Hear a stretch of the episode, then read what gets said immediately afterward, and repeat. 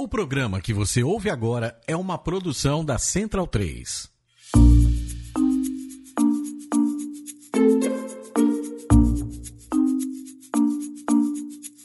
Olá, está de volta o EduCast, uma parceria da nova escola com o Porvir.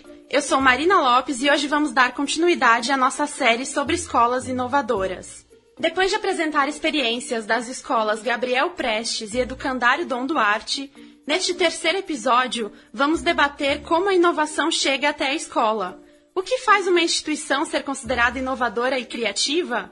Qual o primeiro passo para chegar até lá?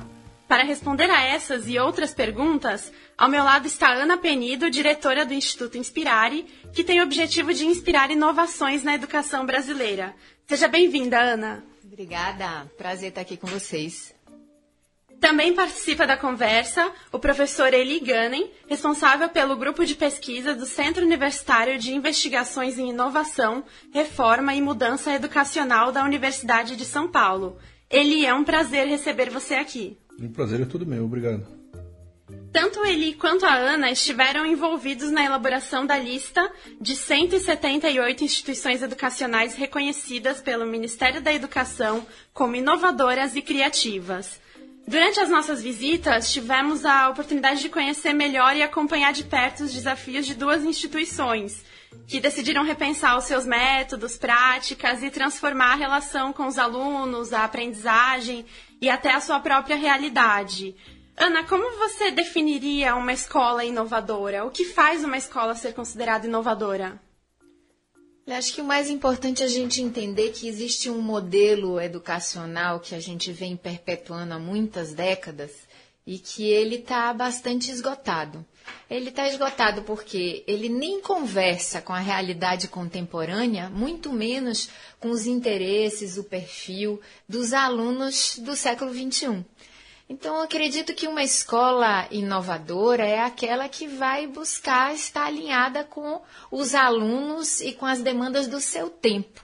E aí eu acho que não tem exatamente uma fórmula né, que determina que ela é é, uma escola inovadora porque ela tem uma infraestrutura X ou uma prática Y, mas a gente tem feito alguns estudos sobre tendências, é, sobre experiências que têm conseguido engajar mais o aluno, prepará-lo mais para a vida é, nesse tempo que vão ajudando a gente um pouco a entender pro, para onde os ventos estão soprando, né?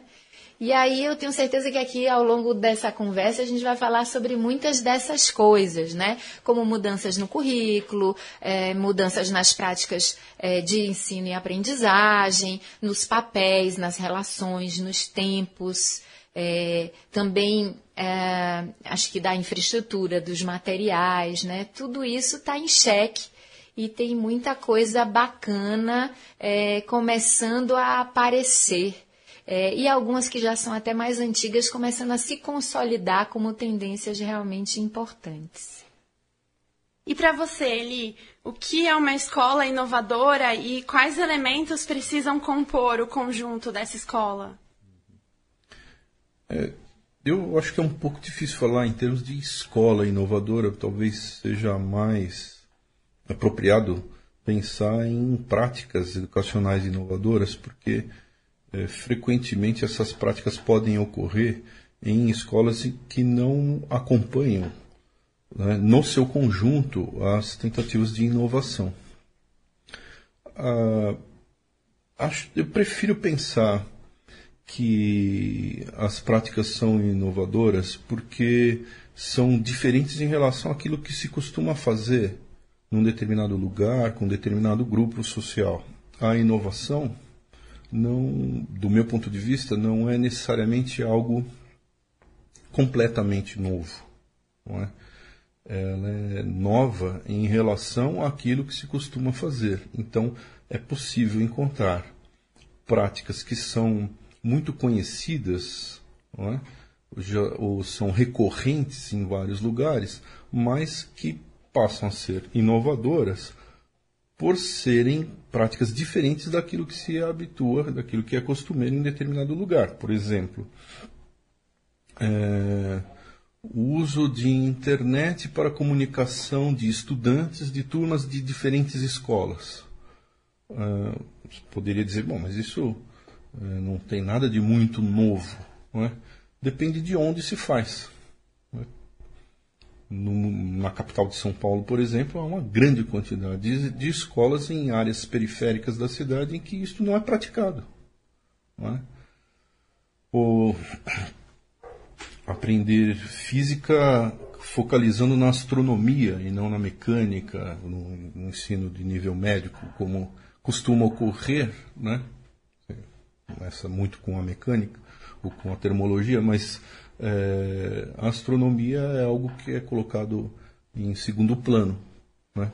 ou nem é, é abordado. Fazer isso pode ser inovador. Não é? Durante as nossas visitas, nos outros episódios, nós tivemos a oportunidade de conversar com alunos, professores e a equipe de gestão dessas escolas e nós fizemos a mesma pergunta para eles. Vamos ouvir um pouquinho o que, que eles definem como uma instituição inovadora para a gente comentar em cima dessas respostas? A escola inovadora, em uma frase, é a escola da conversa.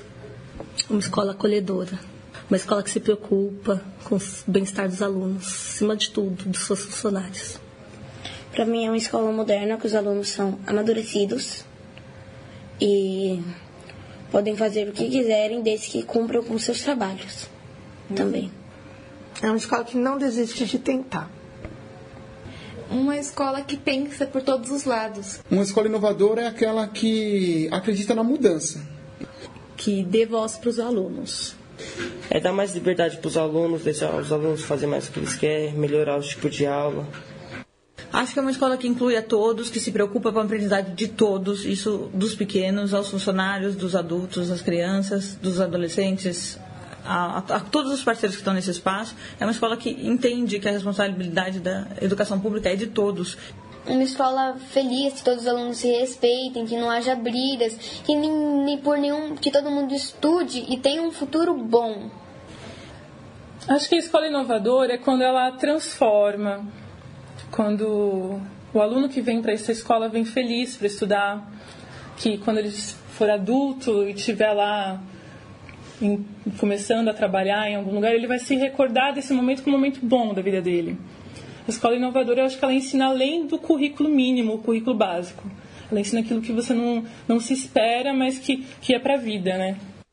Em muitas falas, a escola inovadora parece mais associada a atitudes. Eles mencionam uma escola que acolhe, uma escola que abre espaço para o diálogo, que valoriza a autonomia. E uma das professoras até menciona que a escola inovadora ensina além do currículo básico. Vocês concordam com essa afirmação? É muito interessante que a visão dele sobre uma escola inovadora é uma visão sobre uma escola boa. Na verdade, não necessariamente nada do que eles falaram é necessariamente uma inovação. É apenas, acho que é aquilo que está faltando na escola hoje e que eles sentem e se ressentem. Né? Autonomia, é, mais engajamento, mais acolhimento são coisas que faltam na escola, mas não necessariamente que é, que é alguma coisa muito fora do comum. Né? É, é interessante que eu acho que tem uma associação aí a essa possibilidade de uma transformação positiva. Aquilo que ele falou. Talvez aqui no Brasil a gente pense em inovação como realmente uma possibilidade da gente transformar o que não está bacana, o que não está funcionando. É, e eu acho que tem uma, uma questão que é muito interessante, que uma das alunas ela fala que é aquilo que também os alunos têm uma maturidade maior para viver a sua, o seu processo educativo, é, fazendo escolhas, mas também sendo responsável em relação a eles, né? Acho que tem essa questão de é, que muitos dos processos educativos que a gente vem é, acompanhando por aí, mais tradicionais, eles têm uma demanda, eles exigem é, deveres, né? Tudo é dever, é o dever de casa, é o dever de classe, é o dever, é o dever, mas muito pouco, é, muito pouca autonomia e protagonismo. Eu acho que essa é uma inovação que essa geração pede muito. Clama ao ocupar a escola, ao desocupar as salas de aula. Eles estão dizendo: eu não quero isso que está aí e eu quero ser protagonista do que virá. Eu quero ser copartícipe, coautor dessa nova possibilidade, dessa nova forma de fazer educação, ou pelo menos de fazer escola. Né? Que eu acho muito interessante. Não sei o que você acha aí. Eu concordo, eu acho que um ponto de, que se destaca é o da liberdade, porque isso que chamamos de um modelo de educação escolar, que é mais é, que é predominante, ele esse, esse, modelo é o oposto do exercício de liberdade. É? Ele é a prescrição dos adultos sobre as crianças, ele é o controle, é o disciplinamento, é? É, e e o alheamento é, da, das gerações maduras, da, das pessoas adultas e da instituição escolar em relação às preferências, inclinações, características, peculiaridades de cada pessoa que está se educando, de cada indivíduo. É? Isto é típico. É? Nossa, nossa escola se ampliou, na sua cobertura se massificando, tratando não mais as pessoas enquanto tais. Né? Mas é, como grupos anônimos é, e homogêneos. E a verdade é que é, quando, a, quando uma escola inovadora realmente se propõe a ter práticas que são mais participativas, mais interativas, em que o aluno tem espaço para ele liderar, não só o professor, não só a professora, é, há muito mais é, colaboração, há muito mais empenho, muito mais engajamento. Então a gente ainda está tentando um tal de um controle que não existe, que não funciona mais. Em termos de recursos e infraestrutura, isso também é importante para criar um ambiente propício para a inovação dentro da escola? É fundamental, mas eu diria que assim é muito importante a gente não esquecer que a prática pedagógica é a essência da inovação, como ele já trouxe aqui logo no comecinho da fala dele, né? É, é, a forma, são as abordagens, as situações que vão sendo criadas para que a aprendizagem aconteça, que é o mais importante. Agora, claro que para que essa aprendizagem aconteça de uma maneira mais criativa, mais interativa, mais personalizada, e aí o espaço e os recursos, eles ajudam é, eles não são é, necessariamente uh, impeditivos.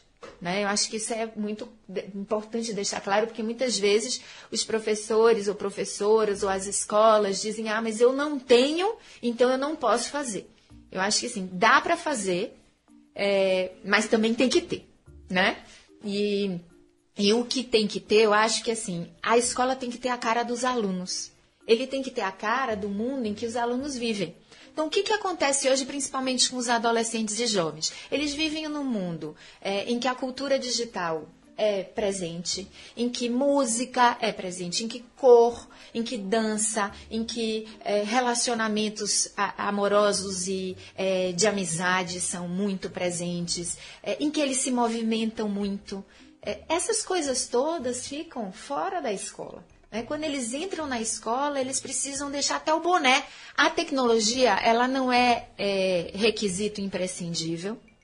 A gente, inclusive, deve ter muitas outras é, práticas pedagógicas que é, voltem a fazer as pessoas usarem as mãos, usarem a criatividade de fazer algo diferente do que um computador é capaz de fazer, de trazer o, o que é humano em nós também. Mas a tecnologia hoje, ela é um motivo de é, potencialização de iniquidades. Então, se um cara tem acesso à tecnologia, ele pode pesquisar nos maiores sites, ele pode visitar os museus, ele pode interagir com pessoas, e outros só tem aquele livro didático, você vai abrindo fossos né?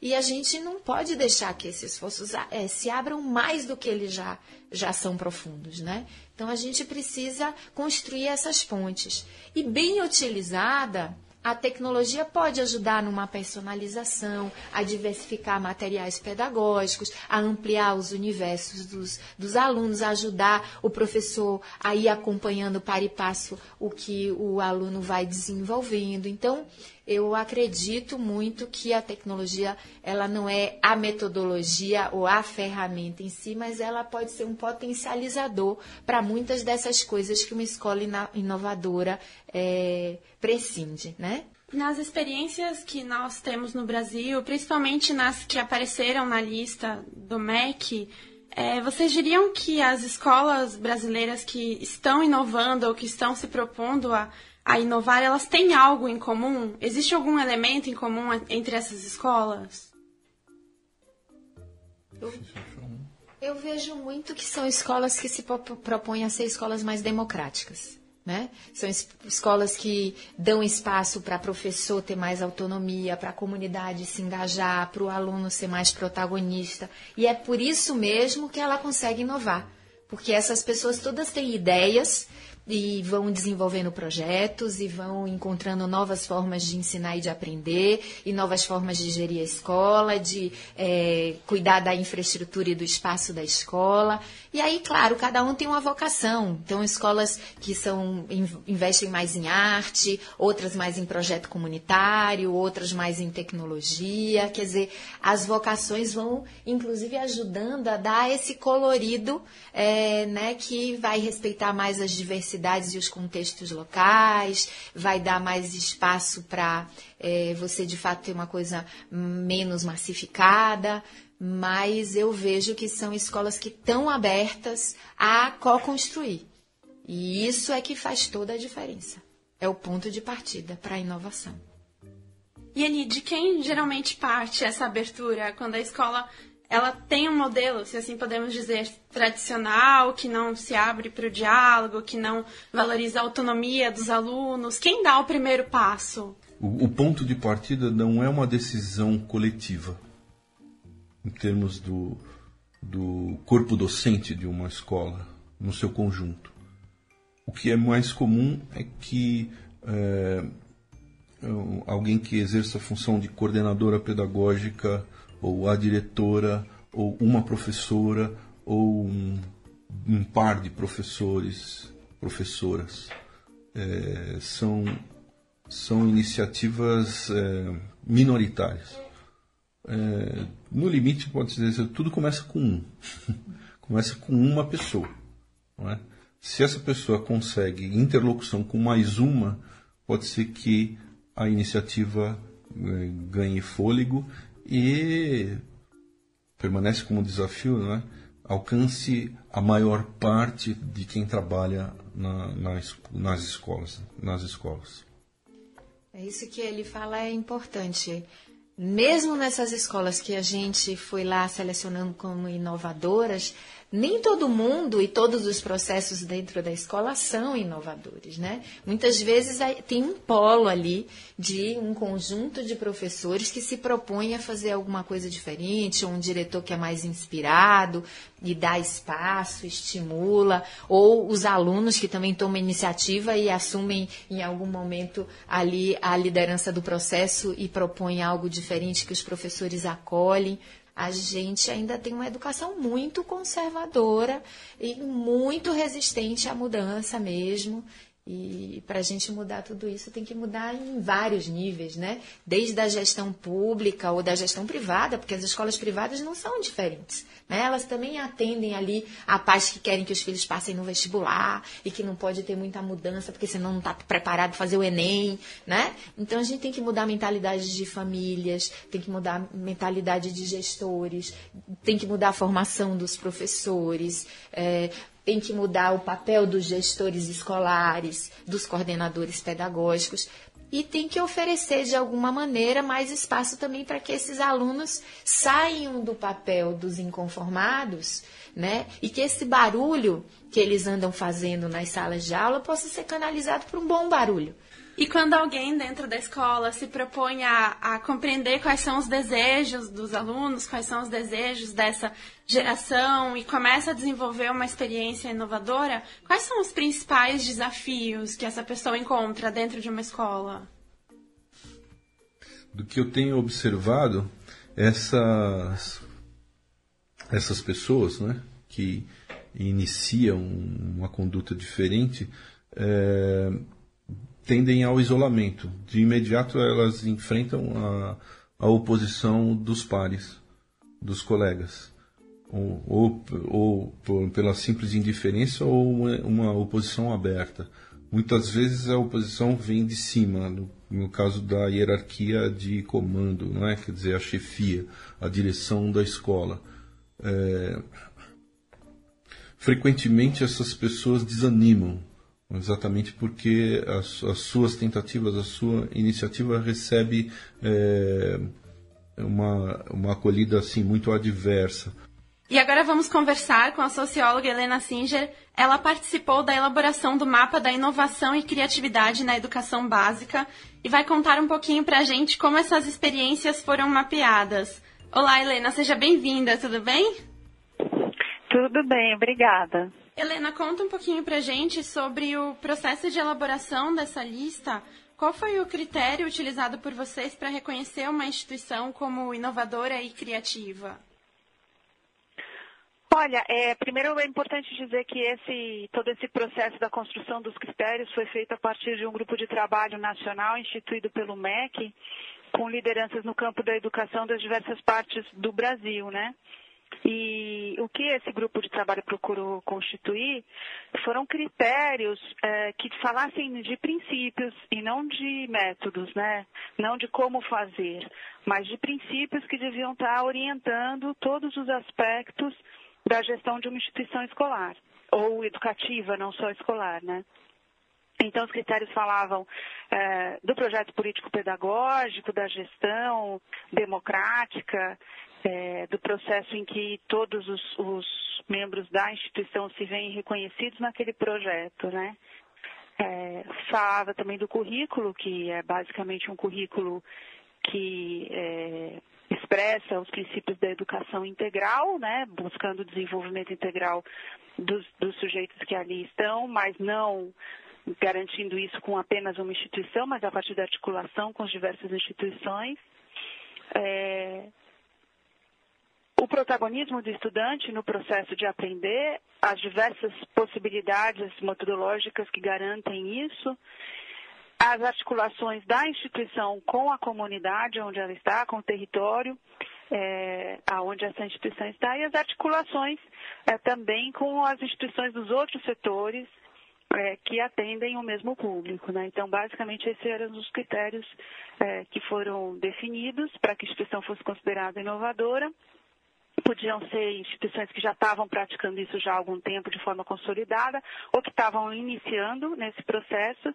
Então, o MEC reconheceu que tinham bons planos para a inovação, né? E o, e o processo foi a partir da chamada pública, né? E como as experiências dessas instituições podem inspirar outras escolas? Olha, é, num momento imediato, né, a, a, divulgação, a certificação, reconhecimento pelo Ministério da Educação como instituição inovadora, isso já traz, eh, já traz, por exemplo, mídia, que normalmente essas instituições, sobretudo as que não são do, do eixo Rio-São Paulo, elas não aparecem muito. Então, o fato de você divulgar é, já, demo, já, já traz mais referências né, para o Brasil todo. Às vezes as instituições sabem que ali perto delas é, tem algum lugar que elas podem visitar, conhecer mais a fundo e se inspirar.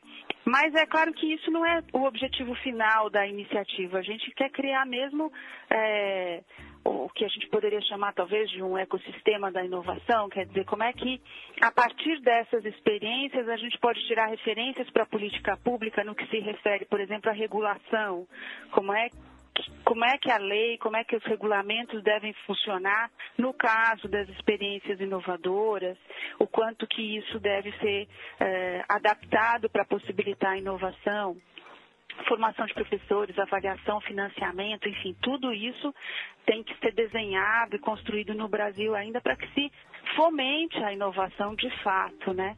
E essas experiências, elas podem dar muitas referências para isso. Né? Então, esse era o objetivo maior do MEC quando criou a iniciativa.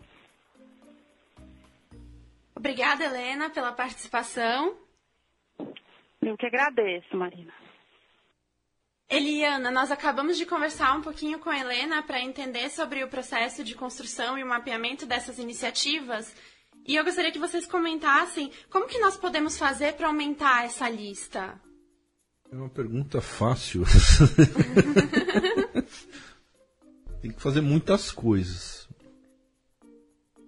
É... Nós quem? Né? Bom, uma parte importante né, desse nós é a categoria do magistério. Então, há muita coisa que fazer hum, como tarefas da categoria do magistério e como tarefas governamentais e também dos centros de formação do magistério para com a categoria. É? Então, é, dar a conhecer essas experiências, né? circular informação, é, criar oportunidades para que o professorado possa apresentar as suas pró próprias práticas educacionais, refletir com, com vagar e com subsídios sobre essas práticas. E isto que eu estou falando é, parece banal, mas uh, nós temos em uma escala muito insuficiente, não é, não é tão recorrente como deveria ser. Ana, e para as escolas que ainda não são inovadoras, mas que elas querem se tornar, quais são os primeiros passos para chegar até lá? Acho que a primeira coisa é escutar os alunos, é, entender o que, que esses alunos é, acham do processo educativo que eles vivenciam. Né? É impressionante. Qualquer serviço, você ouve é, o cliente, o consumidor, o usuário, né? seja o SUS, seja uma, uma empresa que vende pasta de dente, todo mundo escuta né, aqueles a, aos quais busca servir. E na educação a gente não ouve os alunos. A gente não pergunta para eles, mas está bom, não está bom, está funcionando, não está funcionando, né? Não tem pesquisa sobre isso.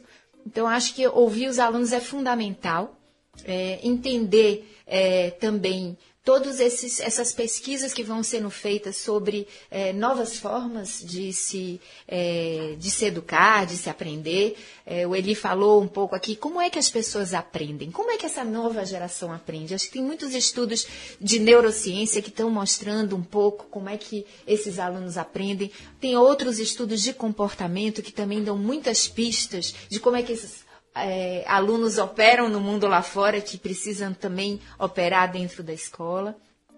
E acho que tem aí um trabalho grande mesmo que é de é, pegar essas referências todas e mergulhar toda a equipe da escola nesse grande caldeirão é, de novas possibilidades e criar espaços mesmo de cocriação dentro da escola, que a comunicação também é, serve para juntar as pessoas e elas colaborarem, criar essas grandes comunidades. Né? Então, às vezes, você não tem cumplicidade na sua própria escola, mas você vai encontrar em outros professores de outras escolas que têm as mesmas inquietações e querem criar junto com você também. Então, busque seus pares, né? E, e não desista nunca, porque quem está buscando inovar está no caminho certo. Quem está querendo manter o que está aí está é, tá perdendo tempo. Obrigada, Ana e Eli, pela participação. Foi um prazer Obrigado. conversar com vocês. O nosso debate chega ao fim, mas você que nos acompanhou até aqui pode se inspirar nessas ideias e experiências para transformar a sua escola. Se você gostou desse podcast e quer que mais pessoas tenham ideias para transformar suas escolas, compartilhe o link dessa gravação em suas redes sociais. E não deixe de conferir toda a nossa série sobre escolas inovadoras nos sites porvir.org e novaescola.org.br.